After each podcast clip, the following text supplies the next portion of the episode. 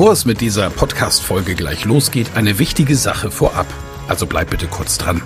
Wieso hörst du diesen Podcast? Weil du dich mit Rhetorik beschäftigen willst, ja. Aber willst du dich selbst darin auch verbessern? Selber an dir und deiner wichtigsten Fähigkeit für Erfolg arbeiten? Das Anhören meines Podcasts wird dich dabei unterstützen und auch gleich wartet wieder eine spannende Folge auf dich. Aber ehrlich, wirklich voranbringen wird dich meine Empfehlung an dich jetzt. Das kostenfreie Live-Rhetorik-Training mit mir, Michael Ehlers, Rhetoriktrainer. Darin erfährst du, wie du Redeangst besiegen kannst, was du tun kannst, um andere Menschen zu überzeugen, welche Tricks die Profis nutzen, um in allen Situationen Sicherheit auszustrahlen, mit welcher innovativen Methode du über dieses Training hinaus am Ball bleiben und deine Rhetorik in der Praxis trainieren kannst. Sei also dabei. Pausiere gerne die Folge und gehe auf www.rhetorikheld.de. Diese Website findest du auch in den Show Notes. Wir sehen uns dann. Ich freue mich riesig drauf und jetzt viel Spaß bei der Folge.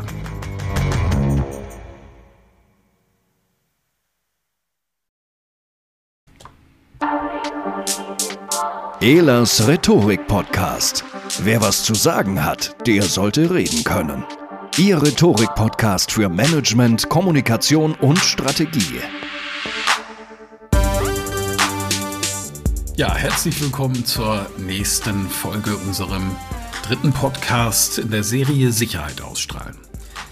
Hier geht es heute um den Stand des Rhetorikers. Wir sind noch im Kapitel Sicherheit ausstrahlen. In der letzten Folge ging es darum, was der Blickkontakt für eine Rolle spielt und jetzt geht es um den Stand.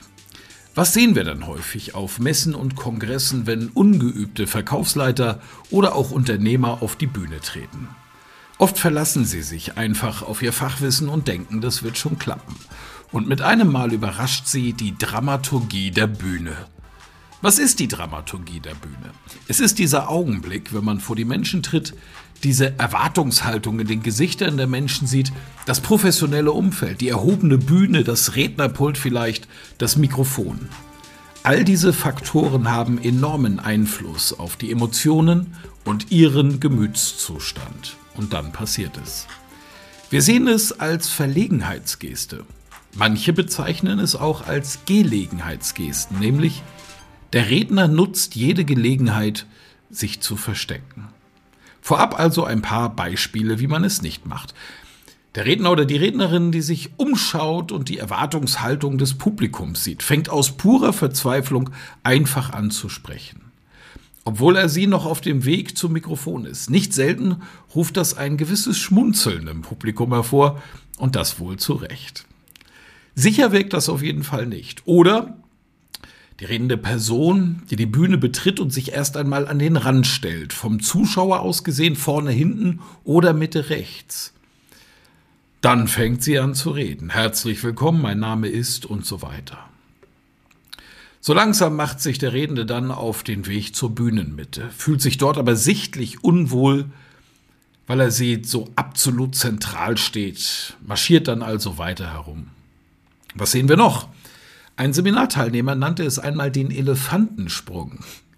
Erst steht der Redner an einer Stelle wie angewurzelt, dann macht er zwei, drei heftige, weite, stampfende Schritte zu einem beliebigen anderen Punkt und das geht dann hin und her und hin und her und auch das sieht nicht wirklich gut aus. Und darum geht's. Sicherheit ausstrahlen werden Sie mit diesen Methoden sicherlich nicht. Wie kann man es also richtig machen? Was sind die Wirkpunkte? Machen wir es doch einfach so und schauen uns große Redner an. Wen haben wir dort? Barack Obama, der erste afroamerikanische Präsident in der Geschichte der USA. Heute der bestbezahlte Redner der Welt. Machen Sie sich bitte die Mühe nach diesem Podcast und geben Sie bei YouTube mal den Namen Barack Obama B-A-R-R-A-C-K, Obama, wie man spricht, ein und vielleicht noch die englischen Begriffe Just Words. Sie sehen einen Wahlkampfauftritt von Barack Obama und was Sie zu sehen bekommen, ist enorm. Sie finden vieles, was Sie in diesem und auch im vorherigen Podcast schon gehört haben, in der Praxis. Er ist ein Redner, der gerade hinter dem Rednerpult steht. Er schaut nach rechts außen, nach links außen, seinem Publikum direkt in die Augen und er bewegt sich nur wenn er definitive und klärende Gesten macht. In diesem Vortrag, das kann ich Ihnen versprechen, hat er einige klärende Gesten zu setzen. Es geht darum, dass er sich gegen einige bösartige Angriffe verteidigt. Angriffe von Hillary Clinton, die ihm vorgeworfen hat, er würde nur große Reden schwingen und deshalb sei er kein richtiger Politiker, der zum Präsidenten taugt. Seine Antwortrede, Just Words, sehen Sie dann in diesem YouTube-Video. Der professionelle Redner nutzt die Dramaturgie der Bühne, um Sicherheit auszustrahlen. Was sind dabei die Hilfsmittel, die ihm zur Verfügung stehen? Sie betreten die Bühne wie ein Star. Und ich rede in diesem Podcast absichtlich von einer Bühne, denn wir stellen uns immer vor, wir haben großes Publikum. In meinen Trainings mache ich ähnliches. Ich stelle die Teilnehmenden in sehr schwierige Ausgangslagen und dort müssen sie bestehen, indem sie die rhetorischen Mittel, die ich ihnen an die Hand gebe, ausprobieren. Wer das aus einer schwierigen Ausgangslage heraus besteht, vielleicht noch mit einer Kamera und den anderen Teilnehmenden, die einem hinterher kritisches Feedback geben, der schafft auch die einfacheren Dinge mit links. Wir stellen uns also jetzt eine Bühne vor. Der professionelle Redner nutzt die Dramaturgie der Bühne. Er geht seitlich auf die Bühne, sucht sich vorher schon einen Punkt aus, an dem er gleich stehen wird. Das ist im Idealfall meistens auch der Mittelpunkt vorne an der Bühne. Dort stellt er sich hin und macht erst einmal nichts. Das ist für den ungeübten Redner eine dramatische Situation, da er es einfach nicht kennt, dort zu stehen und einfach nur sein Publikum anzuschauen. Deswegen machen es viele nicht, weil sie noch nie die Erfahrung gemacht haben. Probieren Sie es einmal aus und Sie werden sofort merken, dass es eine körpersprachliche Rückmeldung von Ihrem Publikum geben wird, wenn Sie das tun. Sie stellen sich hin, gerader Stand, aufrecht, beide Schultern im klaren Winkel zum Publikum, nehmen Blickkontakt auf und machen jetzt noch was ganz Entscheidendes. Sie lächeln. Pause. Und tief ausatmen. Und dann beginnen sie mit ihrem kreativen, lustigen, ernsten, nachdenklich machenden oder wie auch immer gearteten Einstieg. Das wirkt sicher und das ist es auch, was sie beobachten, wenn sie guten professionellen Rednern zuhören und wenn sie sie sehen. Die wissen ganz genau, mit ihrem Standort zu spielen. In meinen Trainings üben wir das und die Seminarteilnehmenden fragen mich dann, ja, aber wenn ich die ganze Zeit jetzt an dieser einen Position stehe, denken die Leute dann nicht, ist er irgendwie krank oder was hat der arme Kerl dann, dass er sich nicht bewegen kann? Das mache ich natürlich auch nicht. Nein, während des Vortrages können Sie selbstverständlich auch dann und wann mal nach rechts oder mal nach links wandern. Ich bin selbst ein großer Freund von Bewegung.